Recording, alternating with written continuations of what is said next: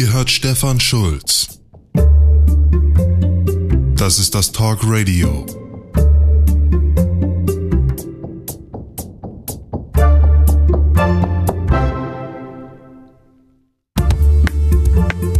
In Berlin ist Haushaltswoche und in Brüssel steht seit gestern die Wunsch-EU-Kommission von Ursula von der Leyen. Das gibt uns einfachen Bürger den Auftrag, jetzt mal die ganz großen Ideen durchzuprügeln, denn irgendwas müssen wir mit dem Haushalt und mit der neuen EU-Kommission anfangen. Das machen wir heute mit einem Blick nach Amerika, um uns dort mit Ideen voll zu tanken, um dann über die Rentnerrepublik hier zu Hause zu schreiben. Das ist das 31. Talkradio zur Rentnerrepublik. Wie immer fangen wir aber an mit dem Dank. Der gilt heute besonders Andreas, Florian, Martin, Annalena, Leo, Miriam, Konrad, Johannes, Robert, der sagt, Googles Zauberstab war spitze, also die letzte Ausgabe. Franz Andreas, Erik fand auch die letzte Folge sehr interessant, schreibt er. Thomas, hat mir eine sehr ausführliche Mail bekommen, äh, geschrieben, die ich sehr gut fand zum Thema Bedeutung der Religion, inhaltlich, rituell, aber eben auch emotional. Denn irgendwie kommt ja die ganze, wie soll man sagen, sakrale, liturgische, wie auch immer geartete Art und Weise, sich Religion zu vergewärtigen, bei uns an. Und er unterscheidet da sehr zwischen, was findet musikalisch statt und erreicht mich ganz direkt das limbische System und so weiter. Und was wird eigentlich alles Huckepack in so einem dicken institutionellen Rucksack mittransportiert? Angefangen bei den Inhalten der Lieder, die gesungen werden, die schön klingen, wo einem die Inhalte aber dann egal sein können. Diese Mail, auf die ich jetzt nicht weiter eingehe, fand ich sehr gut. Sie wird natürlich Eingang ins Buch finden, denn es gibt ein großes Kapitel zum Thema Religion nicht nur, weil Religion verschwindet, sondern weil Religion ersetzt wird durch vielerlei Kram. Das haben wir bei Harari gehört. Religion wird sozusagen aufgesplittert in ihre einzelnen Funktionen und dann wird einfach gefragt, wer bietet Orientierung? Maschinen, die algorithmisch als denkende Agenten uns zur Seite stehen. Was gibt uns Halt? Irgendwie die Beschäftigung mit uns selbst. Die einen meditieren, die anderen treiben Sport, die anderen haben Lebensprojekte, die sie dann irgendwie durchziehen. Raute Hesse auf YouTube zum Beispiel hat sich lange mit Goethe beschäftigt, 30 Jahre, jetzt ist Rammstein dran. Solche Sachen kann man dann alle beobachten, das ist hochinteressant. Und dann bleibt natürlich als sakrale Hinterlassenschaft angebunden auch irgendwie die Kirche als Institution. Sie übernimmt viele staatliche Aufgaben, das kennen wir alles, Trägerschaften, Kindergärten und so weiter, Pflegeheime wenn die emotionale, inhaltliche Anbindung an den Menschen fehlt, gerade solchen Institutionen, müssen die sich natürlich auch verändern. Das gucken wir uns dann im Detail an. Das ist wirklich interessant. Schon allein, weil der Staat als großer Volksapparat gar nicht auf die Kirchen verzichten kann. Thomas schließt mit einer Erklärung zur Eulerschen Zahl. Sie war mir unbekannt, jetzt kenne ich sie. Sehr, sehr gut. Till sei hiermit auch gedankt. Spektek. Ich habe es eben kurz gesagt. Ursula von der Leyen hat, fand ich dann tatsächlich überraschend, gestern ihr, ähm, ihren ersten Entwurf eines Personaltableaus für die neue EU-Kommission vorgestellt und Margarete Verstager wird Wettbewerbskommissarin bleiben und zusätzlich noch Digitalkommissarin. Das fand ich wirklich überraschend. Ich muss sogar sagen, Verstager war ja auch im Gespräch, Kommissionspräsidentin zu sein. Sie nicht zur Kommissionspräsidentin zu machen, sondern ihr eine inhaltliche Aufgabe zu geben, statt nur eine moderierende. Und zu sagen, sie kümmert sich jetzt um Wettbewerb, also um, das ist dann ein großer Teil davon, vor allem große Unternehmen, von denen wir wissen, wie sehr sie heute Einkommen auf sich ziehen, das eigentlich als Lohneinkommen auch woanders in der Gesellschaft zur Verfügung stehen könnte und von denen wir zweitens wissen, wie sehr sie selbst Steuerzahlungen vermeiden, die also im doppelten Sinne als Entitäten, die zu viel Geld einnehmen und zu viel Geld an die Gemeinschaft zurückzahlen, ein echtes Problem, vor allem für die nächsten Jahre äh, darstellen. Denn wir haben hier gerade bei der, ich will nicht sagen Monopolisierung, aber Konzentration von organisationaler Macht, vor allem bei Digitalkonzernen, ein echtes Problem. Und wenn wir uns die letzten 20 Jahre angucken, sehen wir da auch eine echte Tendenz drinne, die äh, sozusagen Fragestellung, politische Herausforderungen formuliert. Zu diesem ganzen Themenkomplex, das Verstager jetzt schon fünf Jahre äh, ganz gut gemanagt hat, kommt jetzt noch dazu, dass sie sich auch um Digitalisierung kümmert. Da liegen also nun zwei große Themen in einer Hand, die unbedingt in einer Hand gehören. Denn wir brauchen, und das hat der deutsche Kartellamtspräsident Mund schon vor fünf Jahren, da konnte ich 2014 noch in FAZ drüber schreiben, schon angemahnt, wir brauchen ein neues Wettbewerbsrecht, dem Digitalisierung als Fundament mit drin sitzt und nicht nur so als Anbau, über das man auch mal sprechen könnte. Also, dass das jetzt in Personalunion gemacht wird, finde ich einfach spektakulär. Ich denke, Verstager sollte man jetzt auch bei Google News immer mal so ein bisschen auf Alert haben, damit man da weiß, was da passiert. Und dann, das habe ich eben auch kurz gesagt, Haushaltswoche im Bundestag. Nichts könnte langweiliger sein, als äh, sich jetzt auf Phoenix stundenlang das anzugucken. Aber eigentlich gibt es eine, wie soll man sagen, Staatsbürgerpflicht, sich genau das jetzt anzugucken, denn jetzt wird ja darüber entschieden, wie Geld ausgegeben wird. Und Geld ausgeben politisch ist eine Chiffre für welche politische Idee gerade ernsthaft besprochen und durchdacht und dann auch umgesetzt wird. Die Geldströme folgen einem gewissen Denken. Man kann Rückschlüsse ziehen. Der Haushalt in dem Falle der Bundeshaushalt, gibt dann auch andere wichtige Haushalte. Der Bundeshaushalt ist tatsächlich so eine Art, oder sag mal so, die Debatten darüber, wie der Bundeshaushalt aussieht, sind tatsächlich so fünf Tage Tagebuch schreiben über den Gemütszustand Deutschlands. Welche Themen finden da Beachtung? Welche Ideen setzen sich durch? Und was fällt alles unter den Tisch? Bei den beiden Sachen können wir nun auf Resultate warten und selber versuchen ein bisschen mitzudenken, weil wo kommen Ideen her? Irgendwer muss sie ja mal formulieren und ausbrüten. Und dann lohnt es sich doch ein ums andere Mal nach Amerika zu schauen, denn es gab eine hochgradig langweilige Debatte. Man kann ja nicht sagen Debatte, denn die Präsidentschaftskandidaten der Demokratischen Partei sollten hintereinander weg. Das war dann eine insgesamt achtstündige Fernsehsendung oder so, keine Ahnung. Hintereinander weg im jeweils eins zu eins Gespräch mit einem Moderator, der Publikumsfragen zulässt, Fragen zum Klima klären. Amerikanische Wähler scheint immer nichts weniger zu interessieren als das Klima. Oder anders formuliert, sie haben einfach einen ehrlichen Umgang damit. Sie kümmern sich damit darum, ähm, wie ihre Arbeitswelt aussieht, wie viel sie verdienen und so weiter, wie ihr persönliches Fortkommen ist, wie sie ihre Karriere gestalten. Und das Klima fällt dann nun doppelt aus dem Rahmen, denn zum einen persönlich, naja gut, es betrifft einen irgendwie, aber es ist ein altruistisches Thema, es betrifft irgendwie alle. Der Einzelne kann was machen, aber eigentlich müssten alle. Und zweitens ist es ein Thema, das zwar sehr politisch mittlerweile ist, aber doch irgendwie dem Alltag enthoben. Also wenn man übers Klima spricht und über 50 Jahre alt ist, redet man eigentlich über das Schicksal seiner Kinder. Es kommen dann so Jahreszeiten 2050, 21, das äh, also das Jahr 2100 und so weiter. Da weiß man dann nicht so genau. Ja gut, hat das jetzt aus, also ist das jetzt ausschlaggebend für die Präsidentenwahl 2021 beziehungsweise 2020 für den Präsidenten ab 2021? Gibt es nicht größere Herausforderungen, als Florida vom Untergang zu bewahren, nämlich beispielsweise Donald Trump abzuwählen? Alles legitime Sachen. Jeder Kandidat kennt die Wählerschaft und deswegen war es tatsächlich eine super langweilige Veranstaltung so richtig übers Klima konnte man nur reden, weil der Klimaexperte von CNN immer mal wieder eine Karte gezeigt hat und zumindest eine Frage dann mal handfest über konkrete Politik ging. Ansonsten hat jeder Kandidat so ein bisschen seine Chance genutzt, nochmal eigentlich sein eigenes Thema ein bisschen angelehnt ans Klima durchzuprügeln. Mit einer Ausnahme Andrew Yang.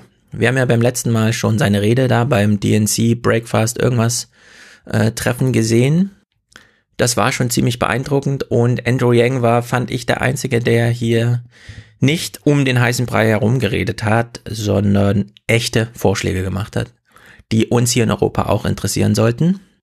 Und um uns darauf einzustimmen, dass es zum einen ziemlich langweilig war und man doch sehr tief graben musste, um noch an so einen gewissen Kern zu kommen, hören wir, bevor wir jetzt bei Andrew Yang, äh, Yang äh, viel hören, zumindest einen Ausschnitt einer anderen Kandidatin, nämlich in dem Fall Elizabeth Warren, weil sie zum einen Chancen hat, Präsidentin zu werden und weil sie zum anderen in dieser einen Antwort, die wir uns hier anschauen, zu einer Frage, die wir gleich hören, sowohl das individuelle Verhalten mit Konzernanliegen, großen Organisationen gegenüberstellt und weil sie uns nochmal auf den Weg bringt, uns selbst immer zu fragen, wer bestimmt das Denken? Wie sollte eigentlich gedacht werden? Wie folgenreich kann Denken eigentlich sein? Erst im Anschluss kommt dann die Frage, wer handelt jetzt und wie wird gehandelt? Wer kann überhaupt handeln? Also wir wissen, es geht ja um eine Präsidentenwahl und trotzdem fand ich, wie hier das Denken nochmal in den Mittelpunkt gerückt wird über unseren Planeten und über den Präsidenten und, und so weiter und so fort. Gar nicht so schlecht. Außerdem, dritte kleine Komponente. In der Frage ist so ein kleiner Deutschlandbezug drin. Unter der Maßgabe, nicht so ganz uninteressant wie die allen anderen Clips, die wir alle weglassen können von allen Kandidaten, auch von Elizabeth Warren. Diese eine zur Einstimmung hören wir uns aber an. President announced plans to roll back energy saving light bulbs and he wants to reintroduce four different kinds which I'm not going to burden you with, but one of them is the candle-shaped ones, and those those are a favorite for a lot of people, by the way. But do you think that the government should be in the business of telling you what kind of light bulb you can have? Oh, come on, give me a break. You know. Is that look, a yes? No. Here's eh, look. There are a lot of ways that we try to change our energy consumption and our pollution, and God bless all of those ways. Some of it is with light bulbs, some of it is on straws, some of it, dang, is on cheeseburgers, right? There are a lot of different pieces to this, and I get that people are trying to find the part that they can work on and what can they do, and I'm in favor of that, and I'm going to help and I'm going to support. But understand, this is exactly what the fossil fuel industry hopes we're all talking about. That's what they want us to talk about. This is your problem. They want to be able to stir up a lot of controversy around your light bulbs, around your straws, and around your cheeseburgers. When 70% of the pollution, of the carbon that we're throwing into the air comes from three industries, and we can set our targets and say by 2028, 2030, and 2035, no more Think about that right there. Now, the other 30% we still got to work on. Oh no, we don't stop at 70%. But the point is that's where we need to focus. And why don't we focus there? It's corruption. Ja, It's Corruption ist natürlich sehr beliebt bei ihr. Damit spricht sie ihren Wähler an. Also jeder bleibt hier bei seiner Linie. Man baut nur das Klimathema so in seine eigentliche Argumentation ein. Macht sie ja natürlich ganz gut. Klar kann man über Glühbirnen reden, sagt sie. Aber Glühbirnen sind dann eben ähm, Metapher oder Chiffre dafür, dass die Unternehmen mit der Haltung auf den Markt kommen, wenn die Glühbirnen, wenn die Glühbirnen ähm, die Umwelt zerstören, dann sollten die Bürger sie nicht kaufen. Es ist eine Konsumentenentscheidung, ob man die Umwelt zerstört oder nicht, je nachdem, welche Glühbirne man kauft. Dass man es natürlich umdrehen kann und sagen muss, äh, ja, dann dürfen die Glühbirnen erst gar nicht im Regal liegen, also auf den Markt kommen, dass es hier eine angebotsgesteuerte Klimapolitik geben könnte. Das wird dann natürlich ausgeblendet. Sie hat also recht, wenn sie den Konsumenten sozusagen so ein bisschen aus dem Feuer nimmt und sagt, wenn wir da äh, den Blick richten wollen, dann doch bitte auf die Konzerne. Und die wiederum brauchen als politische Vorgabe Zielvorgaben. 2030, 2040, irgendwelche Kennziffern, wie viel CO2 und so weiter, kennen wir ja alles aus den ähm, Empfehlungen des Weltklimarats, kann man dann politisch umsetzen, Verträge ver unterschreiben, wie auch immer, sich nicht daran halten, ist natürlich auch eine Option. Derzeit haben wir es also mit einer Bewusstwerdung des Klimathemas zu tun. Also man denkt schon mit als Konsument, aber sie sagt, solange die Unternehmen nicht anders handeln, findet keine Veränderung statt und zwischen dem Denken der Konsumenten und dem Handeln der Unternehmen gibt es sozusagen keinen Brückenschlag, keinen direkten. Man muss den Umweg über die Politik gehen und die Korruption beenden, die das Handeln zu dem Handeln macht, was wir eben als klimaproblematisch sehen.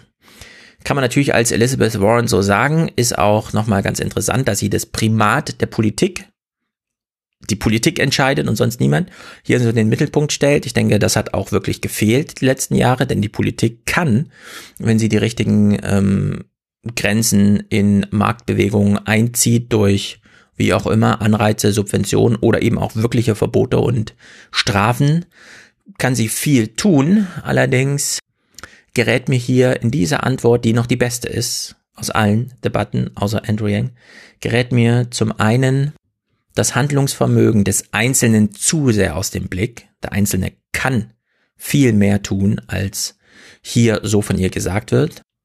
Zweitens stellt sich natürlich die Frage, welche Kennziffern geben wir den Unternehmen denn vor, damit die ihr Handeln tatsächlich ändern? Denn wir wissen, mit Moral ist da nicht beizukommen. Da muss einfach eine klare Kennziffer da sein, die Profitchancen mindern und dann steuern die Unternehmen natürlich von heute auf morgen um, weil der Profitgedanke ist da einprogrammiert und sonst nichts. Und da ist nun Andrew Yang besonders interessant, denn wir hören nur mal die allererste Antwort, die er hier gegeben hat. Und man kann schon ein bisschen erahnen, wie groß das Umsteuern tatsächlich sein kann.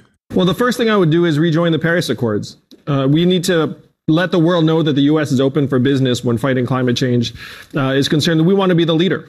And then I would redefine our economic benchmarks to actually include uh, environmental sustainability. Because right now, the trap that Democrats are in is that we're being told that moving towards a green economy is bad for jobs, it's bad for business. And that couldn't be further from the truth. We actually need to redefine our economic measurements to include clean air and clean water and let America so know how do you that, change that?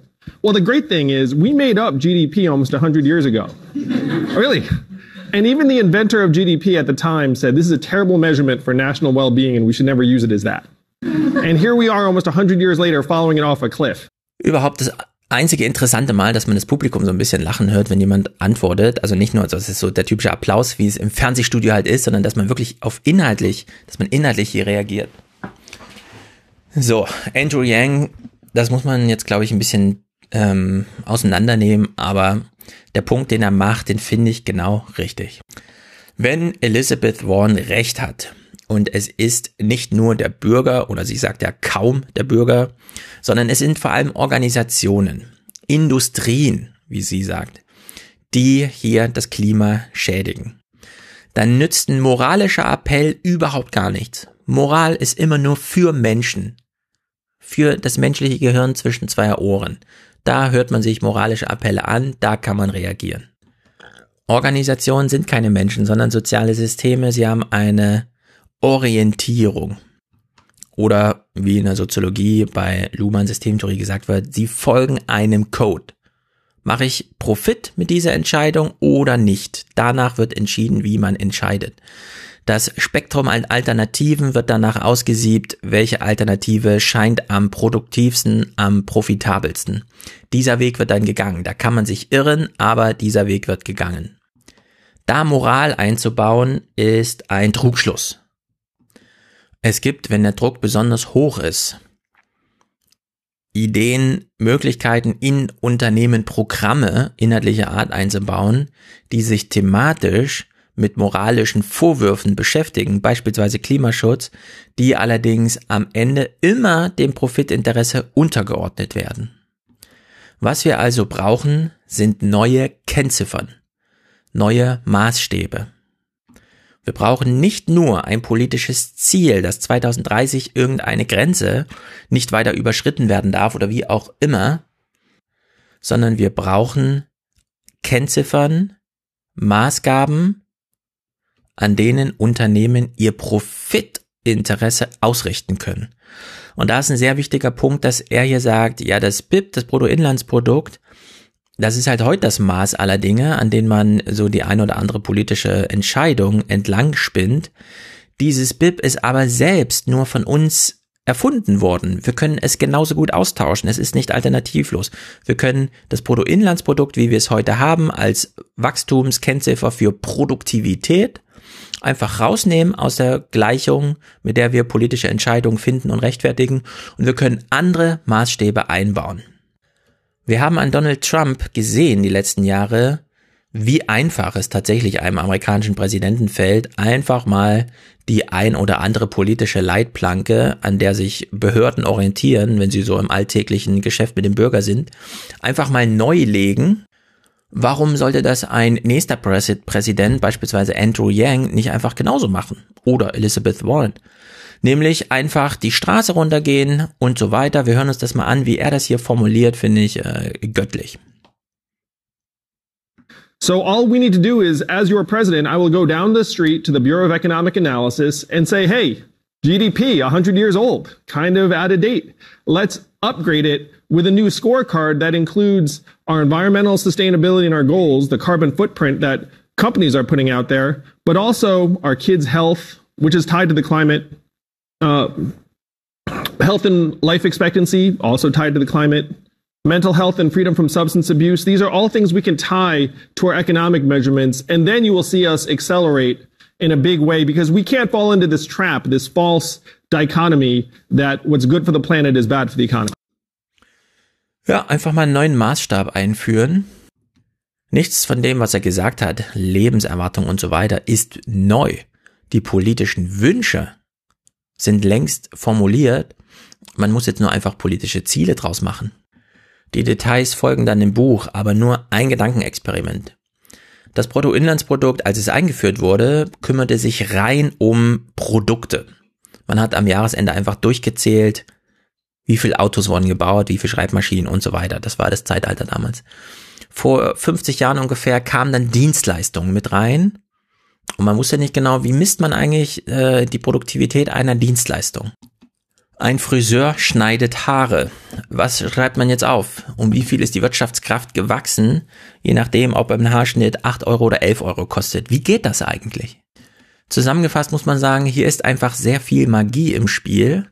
Das Industriezeitalter nähert sich dem Ende. Man weiß nicht nur nicht genau, wie man eigentlich Dienstleistungen bemisst, man weiß auch immer weniger, wie man eigentlich die Produkte bemisst, da an der ähm, Herstellung der Produkte immer weniger Menschen beteiligt sind? Ist es ein Produktivitätszuwachs, wenn aus drei Robotern vier werden in einer Fabrik? Wir kennen alle den Running Gag, wenn ein Auto zu Schrott gefahren wird. Also in Flammen aufgeht, irgendwelche Öle, die dann noch in die Umwelt fließen und so weiter und der Blechschaden, der einfach auf den Müll wandert, steigert das das Bruttoinlandsprodukt. So, es ist völlig absurd, das so zu machen, wenn man Klima im Hintergrund hat. Also die Klimafrage ändert alles. Wir hatten also schon mal einen großen Wandel Dienstleistungen. Wir wussten nicht genau, wie kommen eigentlich Dienstleistungserträge äh, in die Bruttoinlandsproduktentwicklung. Dann haben wir die Automatisierung der industriellen Arbeitswelt, also da, wo tatsächlich Produkte rausfallen, die man zählen kann, die allerdings naja, gut, man kann halt sagen, äh, das wird, die Wirtschaft wächst, aber was hat das noch mit den Menschen in dem Land zu tun, in dem diese Wirtschaft beheimatet ist, weil, und das ist nun das Problem, am Ende nur noch irgendwelche Filialen ihre Adresse eben in Deutschland haben und nicht irgendwo anders. Also wir haben so Sachen wie, das hat man jetzt auch im Osten wieder thematisiert, Ostdeutschland ist für viele westdeutsche Unternehmen ein Billiglohnland. Produktion, die im Westen stattfand, fand dann in Ostdeutschland statt, wurde allerdings im Westen verbucht, weshalb Produktivitätsgewinne zugunsten Westdeutschlands verbucht wurden, während gleichzeitig die Löhne im Osten ausgezahlt wurden. Also wir haben mit dem Bruttoinlandsprodukt schon eine totale Entkopplung eigentlich von Realität und Kennziffern, die politisch immer noch handlungsleitend sind. Das muss man, das darf man nicht übersehen, wie wichtig das BIP immer noch ist als Orientierung für politische Entscheidungen. Und jetzt sagt Andrew Yang, na, wir können ja beispielsweise Lebenserwartung mal mit reinbauen in so eine Volkswirtschaftszentralkennziffer, die, für die man noch einen neuen Namen braucht. Und da findet sich erstaunlicherweise eine sehr große ähm, ähm, ein sehr großer Forschungsstand zum Thema Kinder in einer Gesellschaft. Jetzt, wo die Kinder ein bisschen knapp werden und einzelne journalistische Texte schon mit Land ohne Kinder aufmachen, um dann beispielsweise Italien zu beschreiben, stellt man fest, Geld, das man in eine Schule investiert, zahlt sich nicht nur eins zu eins aus in später mehr Wirtschaftskraft nach allen alten Maßstäben, so überholt wie auch immer, aber selbst nach diesen, gibt man einer Schule ein Euro mehr für ihren Alltag, um Lehrer zu bezahlen, für Unterrichtsmaterialien und so weiter, Ausflüge, bekommt man 20 Jahre später 5 Euro wieder zurück. Es ist wirklich ganz erstaunlich, Bildung kann man allein dadurch, dass man Schulen Geld gibt, weil die Lehrer, das Kollegium genau weiß, was man Gutes mit dem Geld machen kann. Man muss ihnen kein Programm mitgeben, zentral gesteuert. Man kann einer Schule einfach mehr Geld geben und man weiß, 20 Jahre später wird dieser eine Euro in fünfmal so hohen äh, Steuerzahlungen wieder zurückgezahlt. Solche Investition in Kinder ist mittlerweile wissenschaftlich so abgehärtet, dass man mit ihnen politisch genauso kalkulieren könnte, wenn man wollte, wie VW damit kalkuliert, wenn wir aus drei Robotern vier Roboter machen, werden aus zehn Autos 14 Autos, die pro Tag von dem Band rollen. Wir brauchen also, wie Andrew Yang sagt, einfach nur eine neue politische Kennziffer, eine volkswirtschaftliche Kennziffer, die wir dann politisch nutzen. Sobald wir sie haben, gehen die politischen Programme darauf zu. Ja, sobald solche Zahlen in der Welt sind, kommt man gar nicht anders, als auf sie zuzusteuern. Man muss sie halt nur einmal entwickeln und dann auch politisch, parlamentarisch akzeptieren als neue Kennziffer. Die Wirtschaftsweisen schreiben heute das Jahresbuch zum Thema Bruttoinlandsprodukt. Sie könnten genauso gut äh, das Buch ein bisschen upgraden inhaltlich, wenn nur die Politik es wollte. Die ganze Volkswirtschaft würde mit so einem Ideenshift mitgehen. Dass das Klima nicht nur ein Thema unter vielen ist, sondern eins, bei dem man jetzt wirklich mal eine Kennziffer braucht, die beispielsweise Umweltschäden mit in die Kalkulation nimmt, erklärt hier ähm, Andrew Yang anhand einer Publikumsfrage, die, das muss man jetzt auch mal sagen, mh, wirtschaftlich auf so eine zynische Art und Weise ähm, auch ins Schwarze trifft, denn es geht jetzt gleich um New York, den größten Bankenplatz der Welt, der einfach davon bedroht ist, dass er auf Level Zero, was die Meereshöhe angeht, liegt. I live at sea level in New York City. You said in a presidential debate that we need to retreat from vulnerable neighborhoods such as mine. Uh, is this a viable option for New York? Uh, it's one of America's great cultural and economic assets. Ich lese ja gerade nebenbei und mache mir dann immer so ein paar Anmerkungen. Die unbewohnbare Erde von David Wallace Wells, ein Buch, das jeder lesen sollte, auch wenn die Diskussion darum wieder ein bisschen schwierig ist, aber es ist, wie ich finde, äh, oder bisher weiß das einzige Buch, das tatsächlich einfach mal durchkalkuliert. Angenommen, wir schaffen das 2-Grad-Ziel nicht und danach sieht es aus, weil ein Grad ist jetzt schon durch und wollte man das nächste Grad noch verhindern und ach, das Diskussion ist alles mühselig. Es werden 4 Grad mehr bis zum Jahr 2100. Das heißt, Florida wird zu 97 Prozent unter Wasser stehen. Die Wahrscheinlichkeit, dass es so kommt, ist auch 97 Prozent. Also Florida wird unter Wasser stehen und New York wird es auch nicht besonders gut gehen. Solche Städte, solche Metropolen werden einfach verschwinden. 10 Prozent der Weltbevölkerung lebt unterhalb von sieben Metern Meereshöhe. War, glaube ich, der Wert, der im Buch steht, wie auch immer. Also 10 Prozent der Weltbevölkerung sind tatsächlich ähm, also werden notgedrungen Klimaflüchtlinge sein äh, bis zum Jahr 2100. Das heißt, solche Städte wie New York, die nun mal, wie Hongkong übrigens auch, auf Meereshöhe liegen und gleichzeitig so wichtig sind für die Weltwirtschaft, die werden einfach tatsächlich untergehen. Also man kann sich das nicht so richtig vorstellen, aber als würde Gott irgendwie in den Weltenlauf eingreifen, die unsichtbare Hand, Klar, wir sind verantwortlich dafür, aber es wird hier tatsächlich substanzielle Änderungen auf der Erdoberfläche geben. Irgendwann muss, also irgendwann ändert sich das Denken und dann folgt daraus auch politisch etwas. Die Frage ist tatsächlich nur noch, kann man es noch gestalten? Will man es noch gestalten? Ab wann will man es gestalten? Man hätte eigentlich, wenn man so ein bisschen sensationsgeiler ist, was ja die amerikanischen Medienhäuser eigentlich sind, auch die ganze Debatte, also die, den ganzen Abend zum Thema Klima nur mit der Frage gestalten können, was machen wir mit New York? Bauen wir eine große Mauer und vertrauen darauf, dass sie hält und auch niemand den New Yorkern was Böses will? Weil sobald da ein Riss in der Mauer wäre, wäre New York einfach vorbei. Das kennen wir aus New Orleans. Da mussten die niederländischen Pumpen angeliefert werden, weil man gar nicht in der Lage war, die Stadt selbst vor der Flut zu schützen. Und man muss halt inneramerikanisch über Klimaflüchtlinge sprechen, die es dort schon gibt. Das hat dankenswerterweise der CNN-Klimaexperte nochmal dann auch Elizabeth Warren vorgehalten. Es gibt hier schon Flüchtlinge. Das war äh, in dem Sinne hochinteressant, dass man es zumindest mal thematisiert, dass Amerika am Rand schon echt bedroht ist von Meeresspiegelansteigen, weshalb eben groß umgesteuert werden muss. Andrew Yang macht hier nochmal so einen guten Spruch. The big picture is we subsidize the fossil fuel industry to the tune of hundreds of billions of dollars. And so now everyone's looking around being like, where's the money? Where's the money? It's like, well, we know, we know where the money is. We put hundreds of billions into the fossil fuel industry. We're still subsidizing it to this day. And now it's time to take some of that money and channel it to the needs of the American people. We're looking around, there are already climate refugees in the United States of America, people that we relocated from an island that was uh, essentially becoming uninhabitable in Louisiana. We moved those people. None of this is speculative anymore. We need to get with the program, wake up to the reality around us, and let you know that you're not on your own. This is not a you problem. This is an us problem. Ja, damit schwenkt er wieder so in die Richtung Elizabeth Warren. Ja, der Einzelne, okay, das Denken und so. Aber es ist ein Us-Problem. Wir müssen es alle irgendwie handeln und Corruption ist vielleicht ein großes Thema. Man muss hier umdenken, während Elizabeth Warren einfach nur sagt, ja, die Korruption ist ein Problem, kommt Andrew Yang mit dieser Idee. Would you eliminate some subsidies for fossil fuel or all subsidies? I'd get rid of them all. I mean, why would you leave any of them on?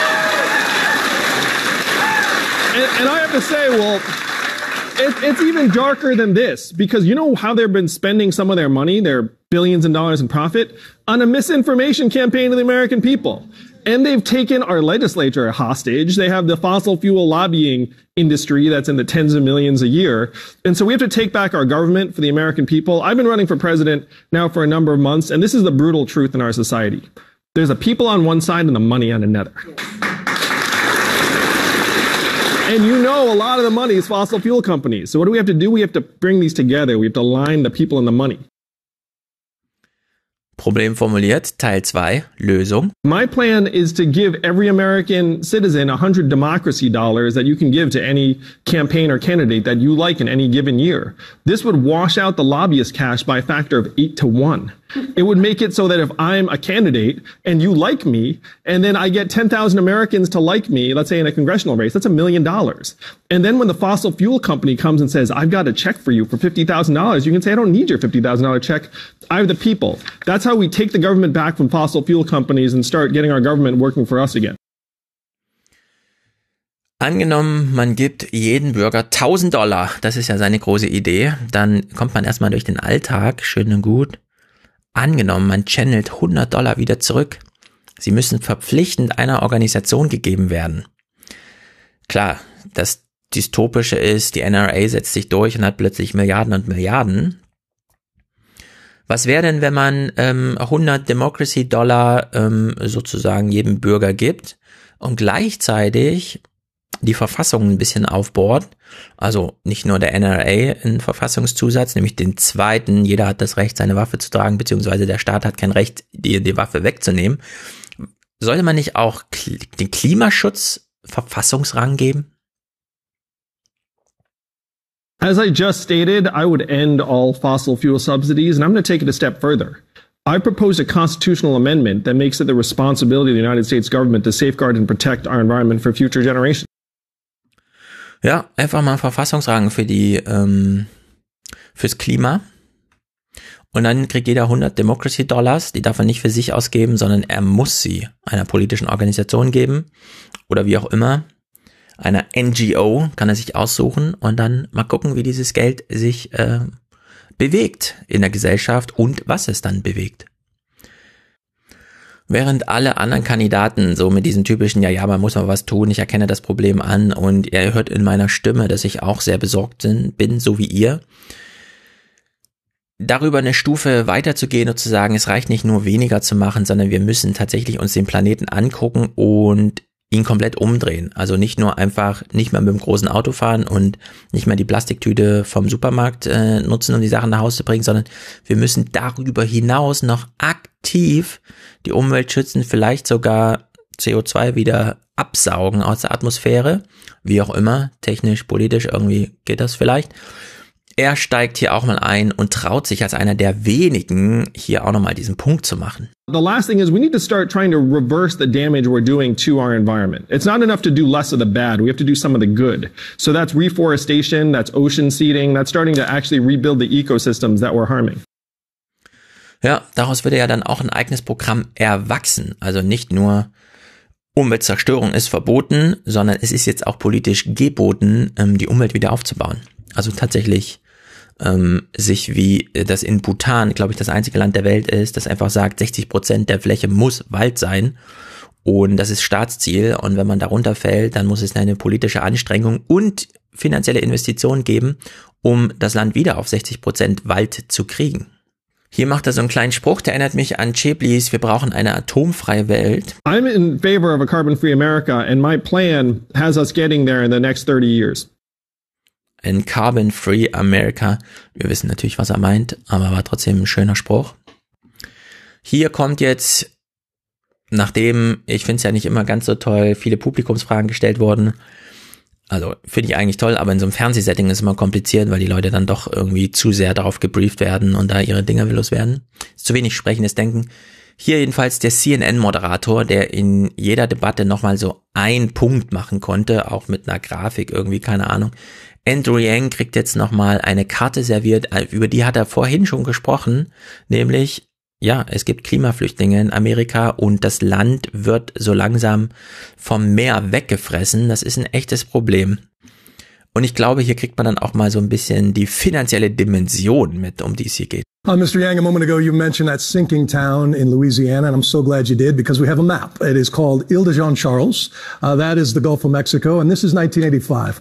Watching a single generation, how much seawater has taken over this part of America. Oh my gosh. And this is what it looks like. Uh, it is in a lifetime slipping into the sea, and it's so doomed that the federal government is spending, as you said, $48 million to move about two dozen families 40 miles north. But I spent time there, and half of them do not want to leave the only home they've ever known. Some don't trust the government. They think this is a land grab.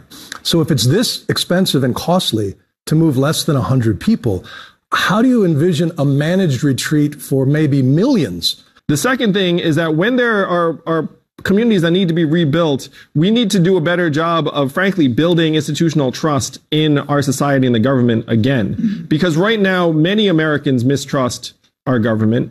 We're living in a country where 78% of Americans are living paycheck to paycheck. Almost half can't afford an unexpected $500 bill. So when you come to them and say, hey, we have your interest at heart, they have their heads down and there's not much optimism or faith. So the freedom dividend of $1,000 a month, it has many effects, but one thing it does, it gets people's heads up.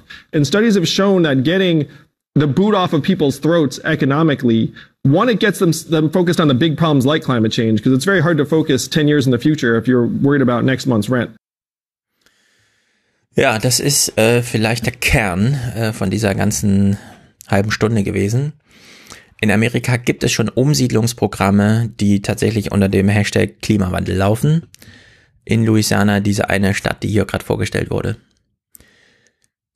Es sind nicht mal 100 Leute, die umgesiedelt werden mussten. Das Gesamtprogramm hat 50 Millionen Dollar gekostet. 48 Millionen genau genommen. Das ist absurd. Und die Kosten waren vor allem so hoch, wie Andrew Yang hier Schlussfolger. Das kann man jetzt nicht zu kurz machen, aber an der Stelle vielleicht doch die Menschen haben dem Staat nicht vertraut. Wenn Klimawandel ein Problem ist, das wie alle Demokraten hier sagen, politisch gemanagt werden muss, weil der Einzelne, der über seinen Strohhalm nachdenkt, den er benutzt und seine Glühbirne und so weiter, nicht genug Impact hat, sondern man an die Industrien ran muss und sie neue Kennziffern brauchen, dann kostet das auch Geld. Klar, spart natürlich auch, wenn man so CO2-Subventionen nicht mehr bezahlt, so wie er das äh, hier sagt. Das Geld kann man dann umsteuern. Aber damit so ein Programm funktioniert, braucht man Vertrauen in den Staat, der das Programm organisiert. Und wenn 70 Prozent der Amerikaner überhaupt gar kein stehendes Vermögen haben Und damit ist jetzt nicht Vermögen im großen Vermögen gemeint, sondern einfach nur, man ist vielleicht mal krank, hat dann die Krankenversicherung nicht entsprechend, sondern ja, steht halt in Gefahr, dass mal ein oder für zwei Monate das Einkommen wegfällt, dann ist man sofort bankrott. Wenn man so eine Einstellung, wenn man so ein Leben führt, hat man natürlich kein Nerv dafür, das Klima noch zu schützen. Andrew Young verknüpft also hier die 1000 Dollar Freedom Dividende, wie er sagt, mit dem Klimaschutz. Und das ist genau richtig. Denn ja, die Organisationen und großen Unternehmen, die Industrien sind es, die vor allem unsere Atmosphäre vergiften, aber man kann die Menschen, für die diese Industrien arbeiten und besonders billige Produkte, und zwar auf Teufel komm raus, herstellen, man kann diese Bürger als Konsumenten und Kunden einfach nicht übersehen. Während also alle demokratischen Kandidaten mich hier total enttäuscht haben, weil sie nur ihr Programm, das sie schon haben, nochmal durchpeitschen wollten und an diesem Abend halt zum Thema Klima, hat das hier bei Andrew Yang vollkommen Sinn gemacht. Es war genau richtig, das so zu machen. Es ist für mich ein völlig richtiger Ansatz, genauso zu verfahren. Denn wenn da Menschen in Louisiana leben und sehen, dass sie überflutet werden und dann aber nicht akzeptieren können, dass sie umgesiedelt werden, weil sie glauben, der Staat nimmt ihnen das Land weg und nicht der Klimawandel, dann hat man einfach ein echtes Problem, wenn das der Grundzustand ist, ökonomischer Natur, in dem Amerika ist, in dem ein Volk einfach ist, dann braucht man sich ums Klima gar nicht zu kümmern. Dann fahren, dann gehen alle politischen Programme irgendwie ins Leere. Anders ausgedrückt, wenn den Menschen ökonomisch das Wasser bis zum Hals steht, dann ist ihnen auch der Anstieg des Meeresspiegels egal. Aber wir sind hier immer noch bei einer amerikanischen ähm, Debatte im Fernsehen für alle zur Frage, wer wird der nächste Präsident. Deshalb muss auch Platz für solche Sprüche sein. Are all Americans going to have to drive electric cars? Well, electric cars, it's not something you have to do. It's awesome. Man muss es sich nur leisten können. Könnte man jetzt noch nachschieben, aber wer weiß. Die Unternehmen steuern ja um, es wird billigere Elektroautos geben. Paris geht nicht weit genug. Sie kommen hier tatsächlich nochmal aufs Paris-Abkommen zu sprechen. Andrew Yang. Es ist ein kurzer Moment, in dem es Thema ist und er legt den Finger genau in die Wunde. The Paris Accords, the only issue I have with them is that they didn't go far enough because a lot of the enforcement mechanisms really aren't there. There are a lot of countries that sign them and just essentially it's like, well, you know, I signed it, I, I feel good, but then their corporate actors are not necessarily integrating them into their operations. So one principle that we're going to have in our businesses here is that if you're a very large business, you need to measure your carbon imprint and your effect on the environment. And then if we extend that to operations in other countries that are either of US companies or over time our trading partners, then we can have uh, more sophisticated standards that include environmental impact, not just for American companies, but the companies and countries we do business. Ja, Business, Business, Business. Das ist genau der richtige Ansatz. Man kann Klimaschutz in Freihandelsverträge als eines extra Kapitel mit aufnehmen, so wie der auch der Datenschutz beispielsweise. Wenn mit Europa ähm, Freihandelsverträge gemacht werden, spielt Datenschutz jetzt eine Rolle. Und das ist für eine digitale Gesellschaft wie unsere natürlich essentiell wichtig. Er betont es hier und legt nochmal ähm, wirklich Wert drauf. Das Paris-Abkommen ist als Zielvereinbarung nichts wert, wenn dem keine politischen Programme folgen. Wie können politische Programme folgen? Naja, man muss es halt explizieren. Neue Kennziffern, neue Freihandelsverträge, Verfassungsrang von Klimaschutz und so weiter und so fort. Und dann dem Bürger nicht vergessen, den ökonomisch Abgehängten mal wieder ein paar Mittel geben, um überhaupt aktiv am Leben teilzunehmen. Also wirklich sehr gut. Und er will Präsident werden. Was könnte man als Präsident am allerersten Tag machen? Was hat Donald Trump vorgemacht? Man setzt sich an seinen Schreibtisch, holt seinen Stift raus, macht eine Unterschrift unter ein einseitiges Blatt Papier, hält das in die Kamera und sagt, das gilt ab jetzt. Was könnte beispielsweise am ersten Arbeitstag von Andrew Yang als neuen Präsidenten gelten? Would you ban all offshore oil drilling? Yes, I would. Okay. Klare Ansage. Wenn er sich daran nicht hält, wenn er im Amt ist, kann man ihn daran messen. Aber das sind einfach mal klare Ansagen. Nicht uninteressant ist hier gegen Ende eine Frage aus dem Publikum gewesen, die, und das ist wirklich verrückt eigentlich, die Klimakatastrophe oder den Anteil an der Klimakatastrophe des Kriegs gegen den Terror thematisiert. According to the Cost of War Project by Brown University, 1.2 billion metric tons of greenhouse gases have been released by the military since the start of the 2001, quote, global war on terror. What will you do about the role of the military industrial complex in contributing to climate change? We're spending $750 billion that we know of uh, on our military industrial complex every year. And I'm going to share a story that I heard secondhand, so I can't verify it. But there was a Top Gun, a fighter pilot, who said that his least favorite time of the year is at the end of the fiscal year because he flies over the Pacific Ocean and dumps oil into the ocean. Now, why is he doing that? Because they have to use all the oil that's budgeted or else they won't get the same amount budgeted the following year. So this broke his heart broke my heart to even hear this story. What we have to do is we have to take some of the 750 billion and start channeling it towards our infrastructure, which will be an evergreen need. We know, we know we need to make it more sustainable over time. But again, in America, we follow the almighty dollar. And right now, there are hundreds of billions being spent on our military that is generating a ton of emissions and pollution. And so if we take a significant portion of that budget and channel it towards infrastructure, we can make a good out of right now uh, a huge net negative. Ja, das finde ich hochinteressant. Er kommt hier mit einer Story aus zweiter Hand. Er kann sie selbst nicht verifizieren, er trägt sie trotzdem vor. Und wir können uns ja alle überlegen, klingt das irgendwie logisch? Klingt das so, als wäre das in dieser Welt tatsächlich so? Oder ist das hier einfach äh, fantastisches Zeug, ja, das es vielleicht in Büchern und Filmen gibt, aber nicht in der Realität. Das Szenario, ich sag's nochmal auf Deutsch, ein Kampfpilot erzählt davon, wie er darunter leidet, am Jahresende den beschissensten Auftrag des Jahres zu bekommen, nämlich das Budgetjahr ist um, aber es ist noch ein bisschen Öl im Tank. Also fliegt er über den Ozean und schmeißt das Öl einfach in die Umwelt. Wir wissen genau, was Öl in, auf Wasser bedeutet. Warum macht er das? Naja, weil das politische Programm vorsieht, du kriegst genauso viel Öl für im nächsten Jahr, wie du im Vorjahr verbraucht hast. Ganz normale Praxis, ganz Deutschland funktioniert so. Weshalb man am Jahresende die Mittel, die man noch hat, sinnlos verschwendet. Wirklich sinnlos verschwendet. Nicht zielführend einsetzt. Das einzige Ziel, das man hat, ist, das Geld ist aufgebraucht. Wir brauchen nächstes Jahr also genauso viel Geld wie dieses Jahr. An dieser Story, die hier so, also in einer Art und Weise daherkommt, dass man auch einfach als politischer Gegner dieser Idee sagen kann, das ist ja Fake News, muss ich mich nicht mit beschäftigen. Dass es eine inhärente Logik darin gibt, dass diese Story wahrscheinlich ziemlich wahr ist. Das können wir hier einfach sagen. Sie ist wahrscheinlich ziemlich wahr. Sie muss gar nicht verifiziert werden von Andrew Yang.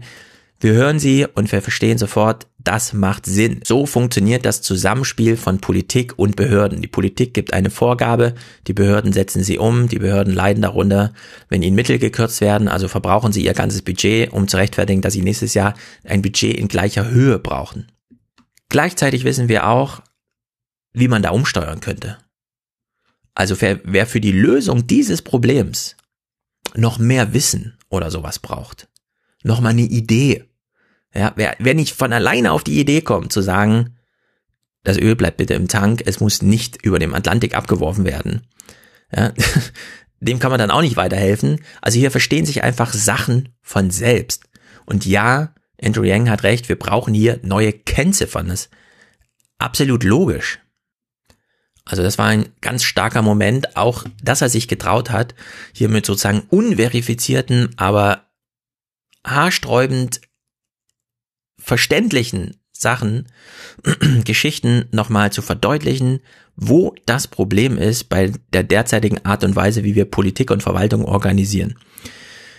Das Finale fand ich genauso gut. What's the biggest personal sacrifice you want the American people to make in order to deal with this crisis? You know, well, I, I was thinking a lot about this. Like right now, we feel all this pressure to have our micro impacts be low. So you carry a bottle instead of getting bottled water. You get those really irritating straws, sometimes not of your own choice. You know, you recycle, you compost, but then you have this sinking feeling in the back of your mind that your actions are not actually going to move the needle in the context of a $20 trillion economy. And so what I would ask the American people is to think bigger about the changes we can make collectively and that stop thinking that if you take some personal action, it's going to solve things because the reality is we need to bring the entire world together. Thank you so much for joining us. We appreciate it very much. Thank you. Thank you guys. Could stay for selfies. Thank you all. Ja, kommt alle zu den Selfies. Da lädt er nochmal ein. Das ist natürlich sehr gut. Also wir brauchen am Ende einen Präsidenten und zwar nur dafür, um, wenn man jemandem erzählt, dass amerikanische Kampfpiloten am Ende des fiskalischen Jahres das restliche Öl, das im Tank ist, noch im Atlantik abschmeißt, dann weiß jeder, was zu tun ist. Die Frage ist nur, bekommt man die vielen individuellen Einstellungen zu diesem Problem und alle vernünftigen Menschen sagen, das ist absolut beschissen, sowas zu machen, kriegt man das kollektiviert. Und dafür braucht man amerikanischen Präsidenten. Umso mehr sich einig sind, dass man solche Typen mit äh, solchen Aussagen in solchen Debatten jetzt ins Amt des Präsidenten äh, bringt, um so höher ist die Wahrscheinlichkeit, dass sich gegen die Profitlogik, die ökonomische Logik als einzige Logik in der organisierten Unternehmenswelt ein kollektiver Wunsch und vielleicht sogar ein konkretes kollektives Ziel darstellen lässt. Und da hat Andrew Yang hier einfach diese Debatte ganz wunderbar genutzt. Er ist der Kontrapunkt zum allen anderen Kandidaten gewesen. Das ist der einzige, der überhaupt Sinn gemacht hat, so insgesamt. Und äh, es war ganz großartig. Ich werde natürlich im Buch so ein bisschen, wie soll man sagen, variantenoffener argumentieren. Es wird immer eine Abwägung geben. Aber in dem Fall lege ich mich fest, Andrew Yang hat diese Klimadebatte, die jetzt hier ein Ende anberaumt hat, für acht Stunden krass dominiert. Leider äh, war es keine echte Debatte. Also man hat nicht politische Ideen gegeneinander gestellt, sondern das ist tatsächlich Aufgabe des Zuschauers gewesen, alle einzeln zu schauen und dann eine Abwägung zu treffen. Das mindert so ein bisschen die eigentliche Idee, die ja in so einer Fernsehdebatte steckt. Trotzdem muss man sagen, das war richtig stark und es kommt hier wie am Anfang gesagt, nicht drauf an, ob Andrew Yang jetzt Präsident wird, sondern dass sich so langsam so ein Denken einschleicht, wie wir es beispielsweise aus der Hillary-Kampagne schon hatten, als Bernie Sanders sie so unter Druck gesetzt hat zum Thema Freihandelsverträge und so weiter, haben wir jetzt hier mit Andrew Yang jemanden, der die Klimadebatte nochmal genutzt hat, um ein Thema zu einem echten politischen Thema zu machen, das nicht nur so ein Anbau ist an eine eigentliche politische Debatte, die läuft, sondern es sozusagen in den Kern zu rücken und vielleicht auch andere Präsidentschaftskandidaten unter Druck zu setzen. Aber mal sehen. In der Hinsicht bin ich hier normativ diesmal völlig entschieden. Man muss die Nebenfolgen immer bedenken bei allem, was man politisch fordert. Aber in dem Fall würde ich sagen, ist man hier schon auf einem ganz guten Weg. Und man muss auch grundsätzlich einfach immer sagen, dieser Spruch, das Gegenteil von Donald Trump ist ein asiatischer Typ, der Mathe mag. da ist Andrew Yang, äh, doch so, äh, Yang doch sowieso ganz gut aufgestellt, um einfach einen besseren Präsidenten abgeben zu können.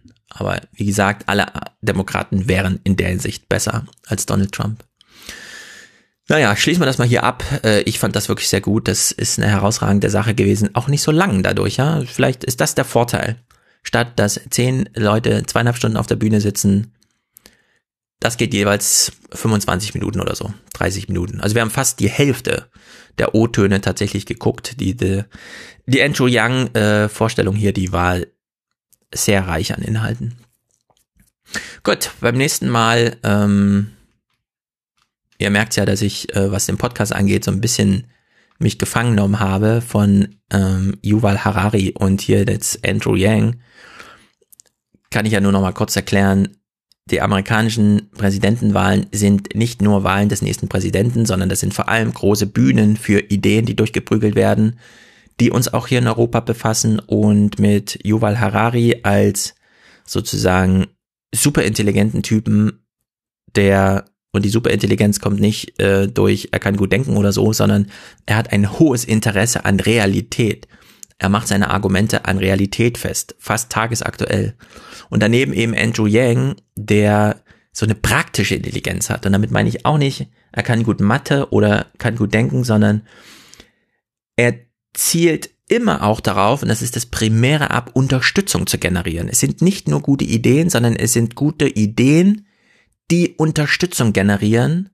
Und das hebt ihn heraus aus allen, die auch an der Klimadebatte teilnehmen, aber eben einfach nur mit einer guten Idee, die man so zu Hause als 80 Millionen Bundestrainer, ja, das ist so das Problem. Also in der Hinsicht sind diese beiden Figuren, Yuval Harari und Andrew Yang, Glücksfälle, die wir jetzt dankenswerterweise haben. Wir haben sie vor allem auf englischer Sprache in Amerika. Also alle Gespräche, die ich jetzt zu Harari geguckt habe, fanden in Amerika statt. Ist ja auch mal interessant. Äh, gut, er war in Österreich. Schauen wir auch mal rein, die Tage. Aber es sind eben vor allem wieder amerikanische Debatten. Was zeigt, wenn man erstmal Donald Trump überlebt hat, kann doch Amerika wieder äh, zum ideellen Zentrum der Welt aufsteigen, wie es ein Jahrhundert lang war. Gut, soweit die Erklärung für heute. Beim nächsten Mal geht's dann weiter mit mal gucken. Mal gucken.